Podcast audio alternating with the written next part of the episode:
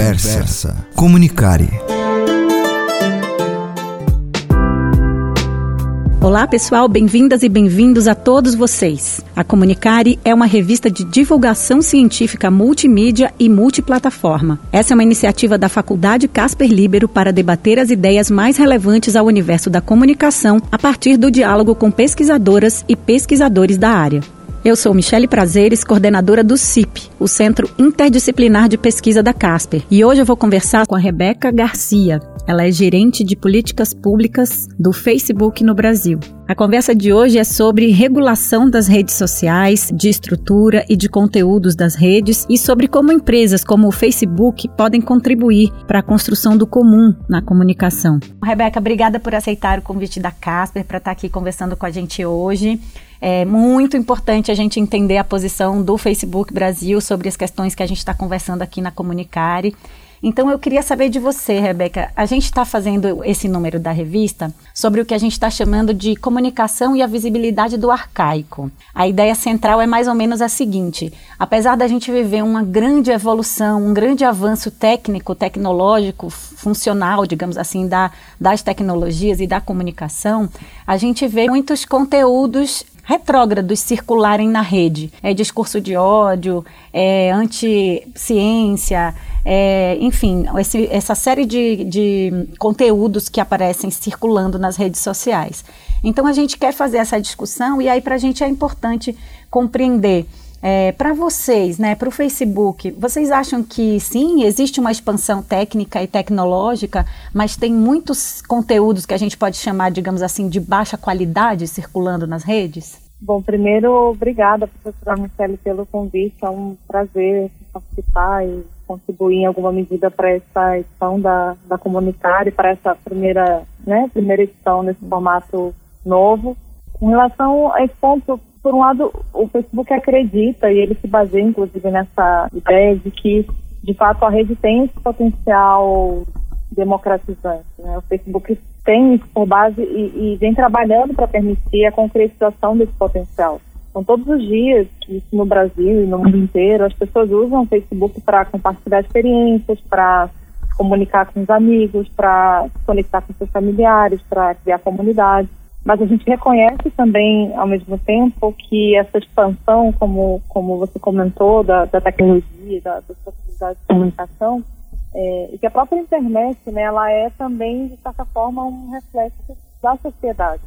Ou seja, ela espelha, o, por assim dizer, o bom e o ruim da sociedade. Então, se por um lado as redes sociais não causam por si só esses problemas que você mencionou, como o tipo de ódio, como desinformação, uhum. como polarização, ao mesmo tempo é nas redes sociais que o debate também muitas vezes acontece, principalmente ainda nesse contexto que a gente vive de distanciamento, né, de, de, de isolamento. Então é por isso que, é, sim, a, a, acredito que há a expansão da tecnologia, das possibilidades de comunicação. O Facebook tem por missão justamente essa aproximação das pessoas, permitir que as pessoas se expressem, mas, por outro lado, a gente reconhece essa possibilidade de, de abusos, de circulação de conteúdo de baixa qualidade, e a gente trabalha para minimizar e coibir isso. Então, por exemplo, o Facebook tem um conjunto de padrões da comunidade, como a gente chama, que são nada mais que é, regras de convivência, por assim dizer, dessa comunidade que é o Facebook no, no Brasil e no mundo. São regras que dizem o que é e o que não é permitido na plataforma.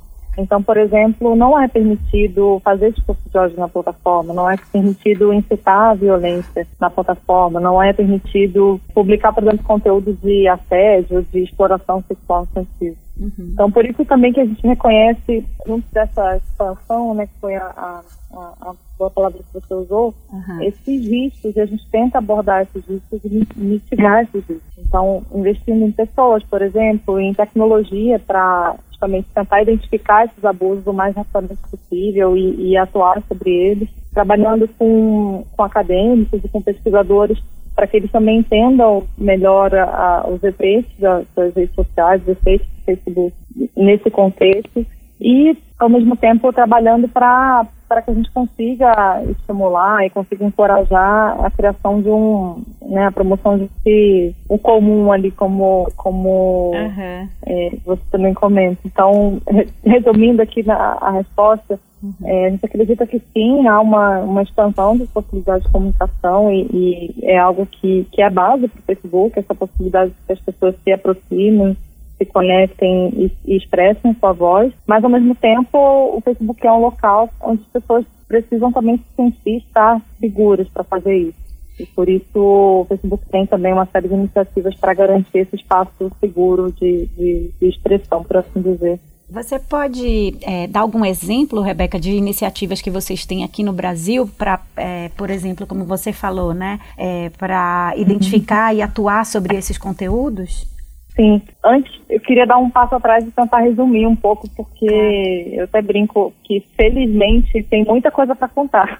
Então, e de fato, esses desafios não são nada simples, né?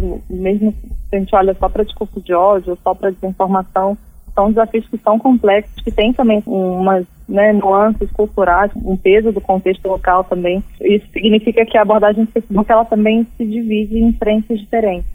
Então, por exemplo, quando a gente olha para até para o discurso de ódio também e, e, e de maneira mais ampla para desinformação, que tem sido um dos grandes desafios aí estudados uhum. e comentados, o Facebook ele tenta dividir a atuação em, em quatro grandes pilares, por assim dizer. Então, o primeiro é o da remoção. E aqui o exemplo é, quando eu falo em remoção, é remoção de tudo que viola esses padrões da comunidade que eu comentei, essas regras de conduta do Facebook. Então, um exemplo claro é justamente o discurso de ódio, que é definido basicamente, que eu estou resumindo, mas eu posso depois encaminhar a referência da política do Facebook, uhum. é basicamente um ataque é, a pessoas com base em, no que a gente chama de categorias protegidas. Então, um ataque a pessoas com base no seu gênero, com base na sua etnia, com base, por exemplo, na sua religião.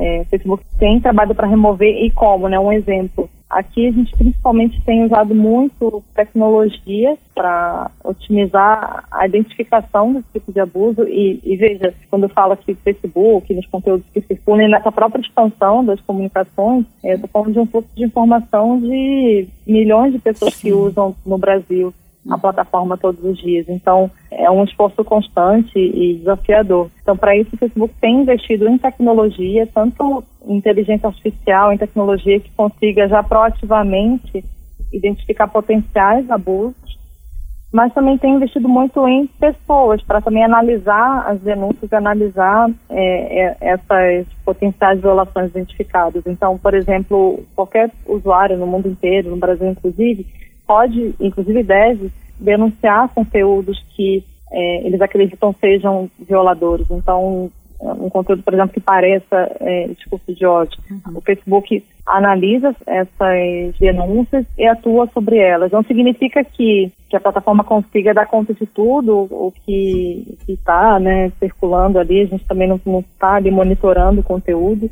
Não significa que toda a denúncia vai ser analisada sem qualquer tipo de erro. A gente continua investindo na, na tecnologia e é possível que erros aconteçam, por isso o Facebook também permite que as pessoas apelem e peçam a revisão dessas decisões de remoção. Mas é, é algo que vem crescendo e que vem se aperfeiçoando mesmo ao longo do tempo. O Facebook tem divulgado relatórios de transparência a cada três meses, com números sobre o que é removido na plataforma, o quanto foi identificado proativamente e os números com relação a violações, por exemplo, como o discurso de ódio, vem, vem melhorando. Uhum. Então, é, quando a gente olha para nos últimos dois anos e agora, é um crescimento vertiginoso, eu diria, né? De novo, não significa que o Facebook não cometa erros e, e o caso do discurso de ódio, particularmente, é um caso bem complexo, porque tem essas nuances locais, né? Um exemplo concreto aqui de Brasil, é, de expressões que podem ser um ataque e podem ser também uma autoafirmação. Por exemplo, aqui entre aspas, é, seja bem enviado, é algo que já aconteceu é, no, no Facebook no Brasil. É algo que por um lado, pode ser usado para diminuir, para atacar as pessoas com, com base numa categoria protegida, que é a sua orientação sexual, e ao mesmo tempo pode ser algo justamente para que as pessoas se, se, se estressem, uhum. se, se autoafirmem.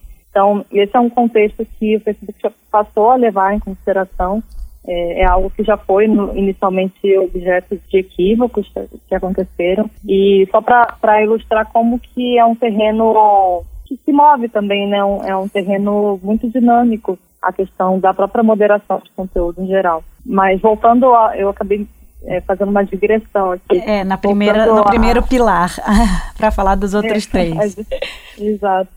O segundo pilar, então, passa, indo além da remoção do que viola as políticas, é o da redução. E aqui é onde a gente olha principalmente para essa categoria que você mencionou de conteúdo de baixa qualidade, que é onde o Facebook inclui como regra geral, se eu for falar um pouquinho mais disso, a, a própria noção de desinformação.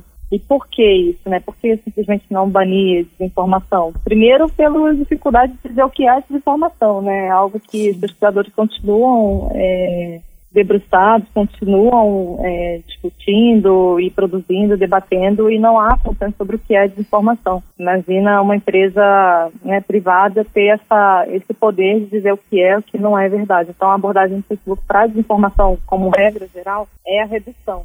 Como que, que o Facebook faz isso? Por exemplo, com a parceria com agências independentes de verificação de fatos. É uma parceria global, no Brasil são quatro parceiros, são a, aos fatos, a Lupa, a Agência Francesa de Notícias, a AFP, e o Estadão Verifica.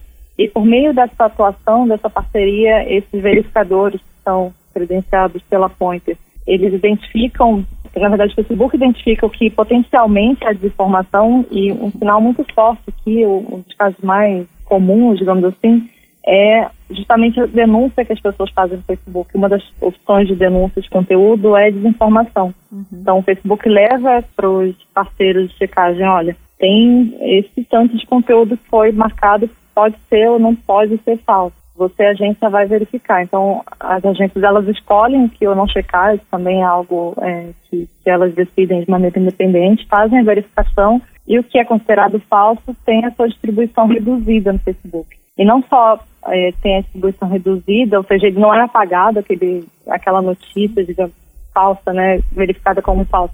Ela não é removida, não é apagada, mas ela tem a sua distribuição reduzida na plataforma. E além disso, todo o conteúdo que é marcado como falso dentro dessa parceria, ele recebe um, um aviso. Ele tem um papel importante também de, de tentar ajudar as pessoas a entender por que aquilo é falso, de tentar é, informar um pouco mais. Então, quando uma pessoa vai tentar, por exemplo, compartilhar um link que já foi verificado como falso, ela recebe um aviso, olha, isso foi verificado como falso, você pode conferir aqui o porquê. Uhum. A expectativa é que todo mundo confira e entenda, claro que isso depende da, da própria pessoa, mas é, é uma parte desse fluxo de, da redução que é muito importante, que é alertar as pessoas, e ainda que a pessoa ainda se decida compartilhar aquele link, aquela notícia, vai continuar com o aviso de que foi verificado e classificado como falso. Uhum. Então é uma, é uma consequência importante também. E para outros conteúdos, o Facebook já vinha fazendo isso já desde 2016, 2017, uma outra categoria que é comum, que o Facebook atua já por meio de tecnologia mesmo, diretamente, são chamados, por exemplo, caça-clique. Uhum. Então, um exemplo bem comum em que o Facebook desde 2017 tem atuado para reduzir são, por exemplo, publicações que usam uma imagem como se fosse um vídeo, mas é uma imagem estática, na verdade. Uhum. Só para fazer com que as pessoas pensem que aquilo ali, na verdade, é um vídeo, ou, ou, ou conteúdos que levem para para links não, não seguros ou que não tenham relação com aquela publicação. Esse é tipo de, de conteúdo que é que é considerado caça-clique, né, clickbait, é algo que também tem a, a, sua distribuição reduzida, embora ele não seja uhum. removido. Uma curiosidade, quando o conteúdo é notificado como verificado como falso, ou né, que é verificado que é caça-clique e tal, isso mexe com a reputação uhum. de quem compartilhou ou não? Não tem nenhuma consequência para a reputação no sentido da, da capacidade de, de incidência na rede e de espraiamento das mensagens daquele perfil ou da página que compartilhou essa notícia? Tem uma consequência que é importante, que vale para as páginas, páginas ou grupos. Ou seja, no, no, dentro do universo do Facebook, você tem os perfis são as pessoas, né? Eu, Rebeca, você, uhum. Michele, por exemplo. Você tem páginas, então, por exemplo, a página da Casper. E você tem grupos também, por exemplo, o grupo está envolvido na elaboração dessa edição do, da, da Comunicário. Uhum. É, e com relação a essas consequências, tem uma consequência importante que é se a página é, publica aquele conteúdo, primeiro ela não vai poder pagar para é, para impulsionar, aquele conteúdo. Já é uma consequência importante. Então, uhum. é, ela ainda vai poder compartilhar aquele conteúdo, mas ela não vai poder pagar para impulsionar aquele conteúdo. E a segunda consequência importante é se uma página reiteradamente publica conteúdos que são verificados como falsos dentro dessa parceria, ela pode perder por um tempo e até indefinidamente a capacidade de impulsionar em geral, inclusive outros conteúdos, e pode ser, no caso do grupo, ele pode ser também punido. Mas o Facebook, há cerca de um ano e meio, lançou uma ferramenta de transparência chamada aba de qualidade da página ou do grupo. Então, ali nessa, para quem administra uma página ou um grupo, é possível ver ali esse tipo de punição. É possível ver, por exemplo, olha, essa página já sofreu uma, uma punição por ter veiculado um, um conteúdo que é falso. Então, é possível ter um pouco mais de controle e evitar esse tipo de consequência. Mas sim, tem, tem uma consequência que é para é, páginas e, e grupos.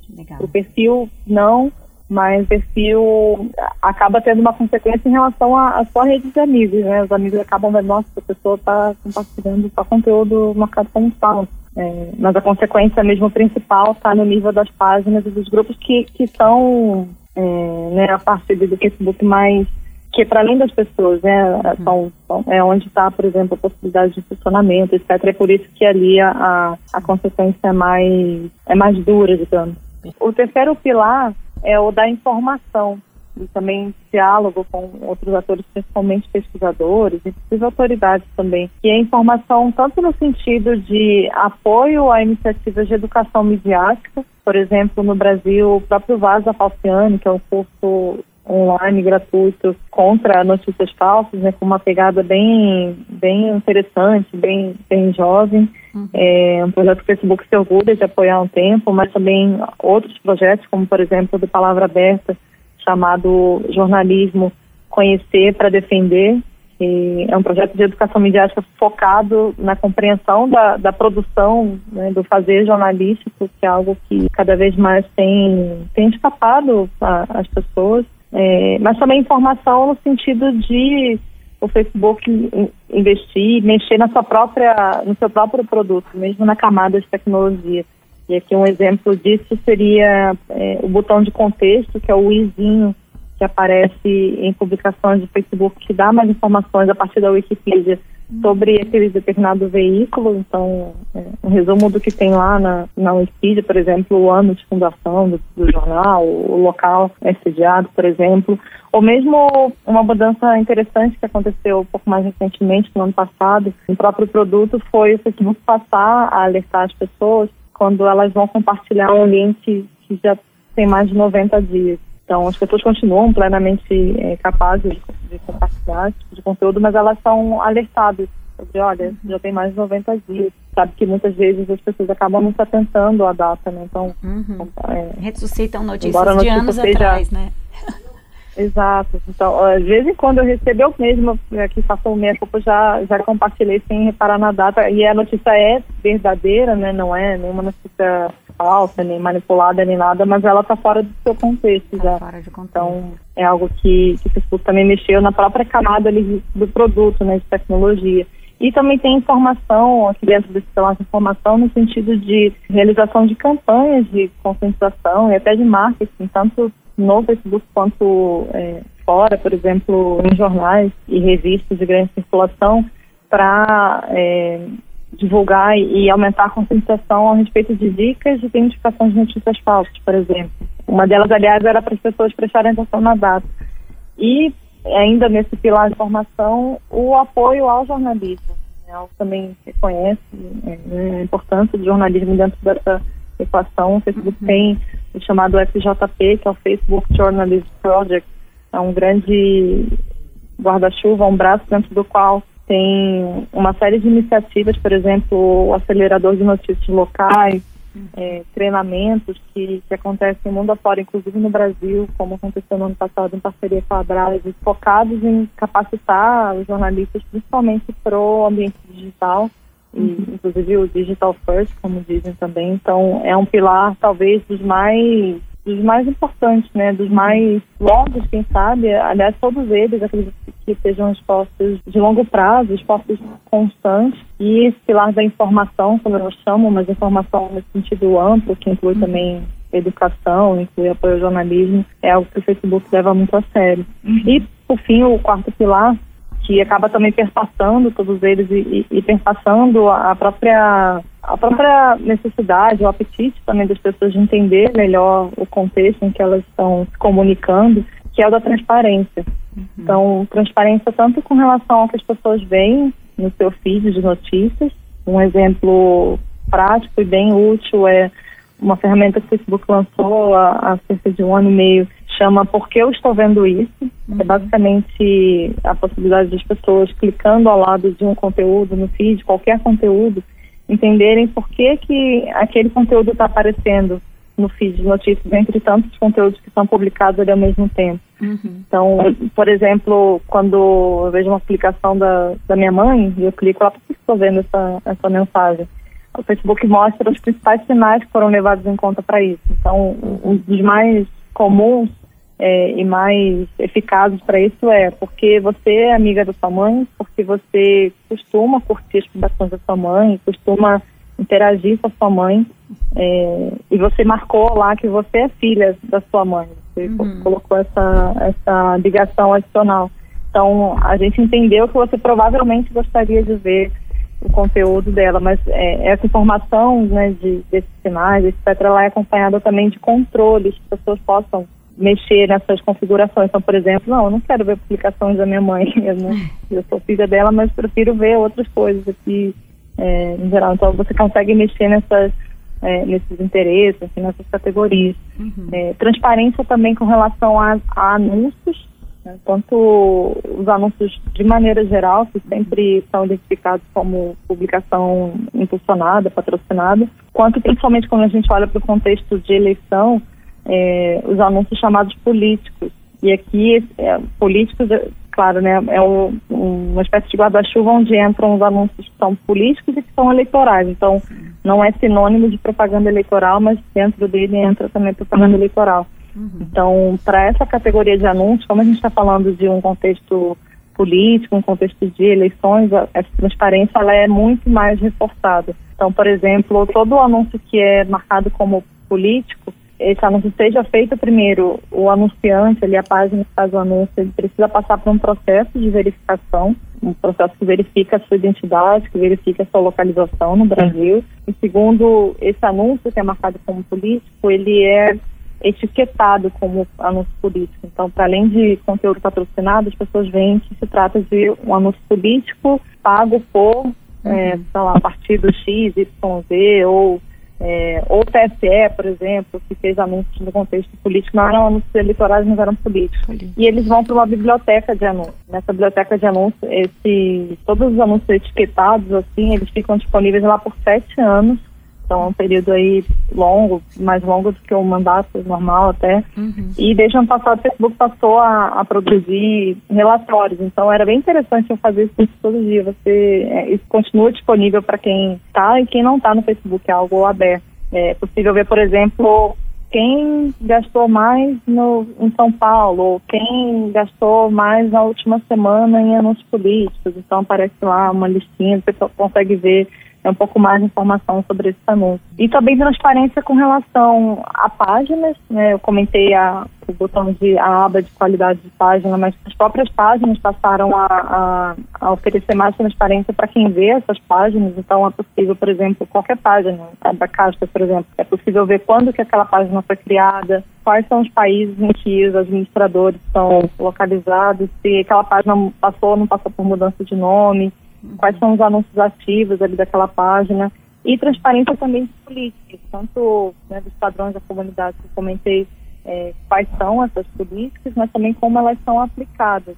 Uhum. Então, é, para além da transparência de avisar o usuário que tem seu conteúdo removido que o conteúdo dele violou a política X, Y, que ele pode é, recorrer, uhum. é, tem também esse esforço de transparência de fazer relatórios né, ali desagregados periódicos, no caso do Facebook a cada três meses, que dão essa visão geral do quanto que o Facebook tem atuado sobre conteúdo, quanto foi removido, quanto foi identificado proativamente. Então, fechando aqui, tentando resumir, né, uhum. é, essas iniciativas, esses esforços, eles passam por, por todas essas camadas, esses pilares que dialogam entre si, né, não são é, exatamente tantos que têm sido, tem nos ajudado aí, claro, a gente sabe que tem um caminho enorme, talvez sem fim pela frente, mas ao mesmo tempo a gente tem tido resultados promissores com eles, na remoção, a redução da informação e a transparência. Rebeca, ah, para caminhar assim para o final da nossa entrevista, que está super legal, estou aprendendo um monte, qual que é a posição do Facebook em relação à regulação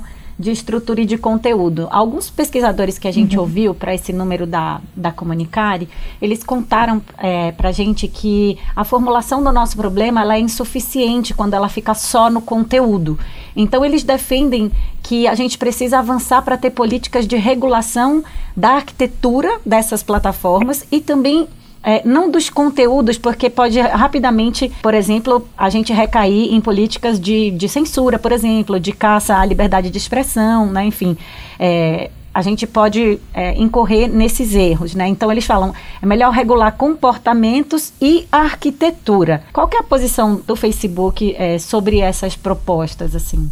Bom, com relação à, à, regulação, primeiro é importante dizer que o Facebook não se opõe à regulação, ao contrário, o Facebook tem participado ativamente das principais discussões, tanto no Brasil quanto no mundo. No Brasil, uma das grandes discussões que aconteceram no ano passado, que não, não terminaram, foi em torno do chamado PL das fake news, o uhum. PL 2630 e, de fato, esse foi um ponto que, que, o Facebook também levantou e também concordou, que é a sugestão né, e a maior é, eficiência, digamos assim, de se olhar, quando a gente está falando de regulação de conteúdo, no caso era regulação de de se uhum. buscar olhar principalmente para comportamento e não para o conteúdo. É algo que o Facebook já faz, por exemplo, quando aplica essa política que proíbe comportamento inautêntico coordenado como já diz o próprio nome da política, Facebook olha mais para o comportamento do que para o conteúdo em si. Agora, um outro ponto que é importante, aqui a gente está falando de uma maneira geral, né, não estou discutindo uma proposta específica, mas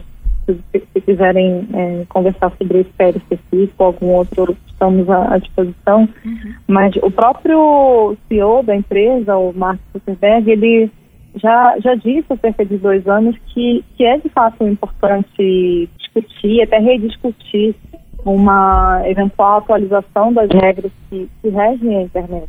Uhum. E ele sugeriu para isso quatro áreas importantes. A primeira é justamente de conteúdo, a segunda de integridade eleitoral e, e, toda essa questão de eleições que é muito difícil, a começar pelo o que é propaganda eleitoral. Uhum. A terceira área que em algumas áreas do mundo, inclusive no Brasil, já está mais avançada, que é a da privacidade, o Brasil já tem essa lei geral de proteção de dados, e a de portabilidade de dados. Então, é, com isso, o Facebook reconhece que, de fato, é, tem espaço, né, e, e é importante discutir uma eventual atualização dessas regras da internet, mas com o objetivo de preservar o que melhora né, na internet, ou seja, o espaço para inovação, a liberdade das pessoas também se expressarem, de evitar, como você comentou, é, a censura, principalmente de, de conteúdo, evitar o silenciamento de votos, mas ao mesmo tempo proteger a sociedade.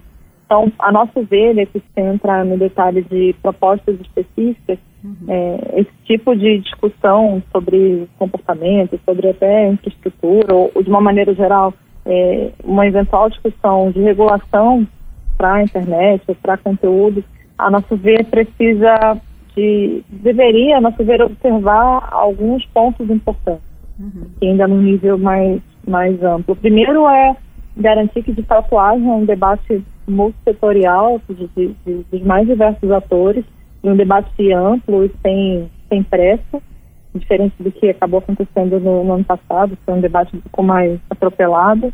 Um esforço também que é muito importante, que, que a nossa ideia é acompanhar essas discussões de diagnósticos de olhar para estudos, para evidências, possível até um, um olhar para os potenciais impactos de qualquer proposta regulatória para direitos fundamentais, como liberdade de expressão, inclusive também para a economia e para os pequenos negócios. E um, um, outro ponto que é importante dentro de toda essa discussão de uma nova regulação eventual para infraestrutura, para conteúdo de uma maneira geral, que é reconhecer também um espaço de abordagens diversas, que eventualmente até se complementam. Então, por exemplo, não só esperar que tudo deva estar ali fechado e definido em lei, a gente sabe que normalmente o, o ritmo da lei, a dinâmica da lei, é, ela não necessariamente acompanha a dinâmica da tecnologia, e por isso é interessante que, junto com toda essa discussão no nível legislativo,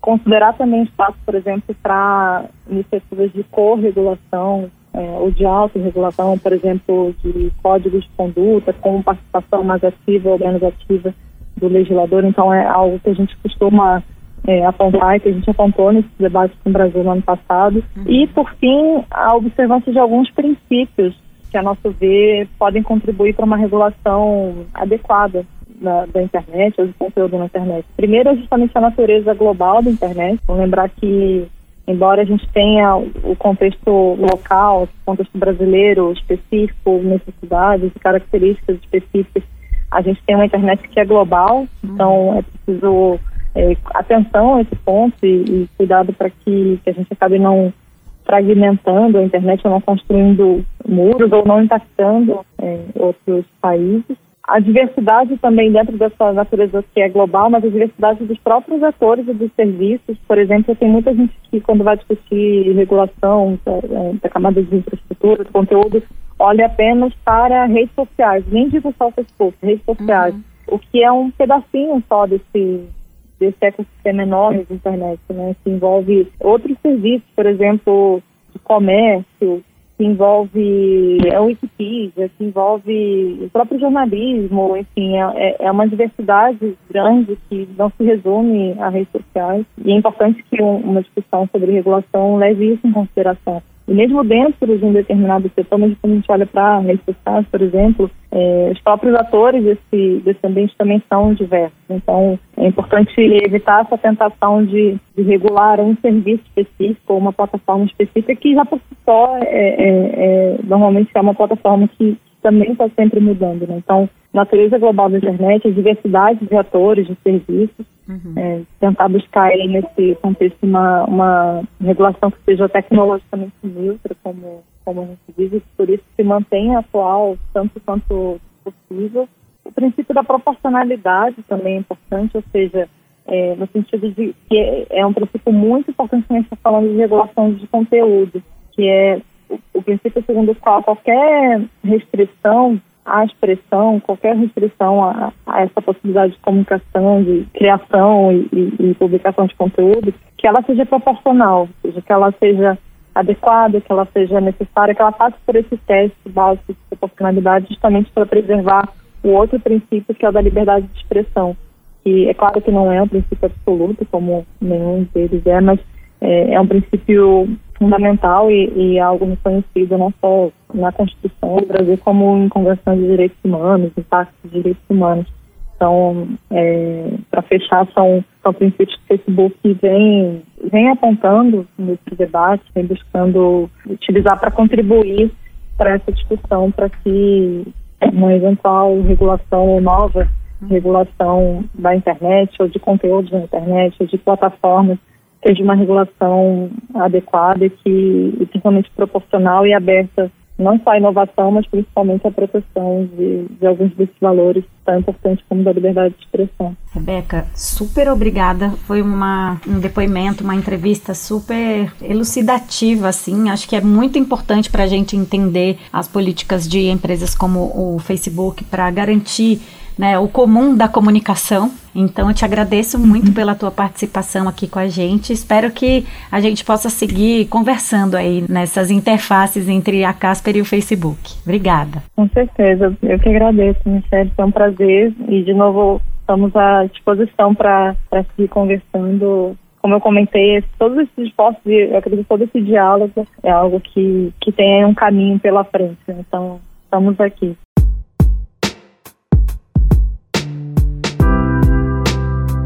Eu conversei com a Rebeca Garcia, gerente de políticas públicas do Facebook no Brasil.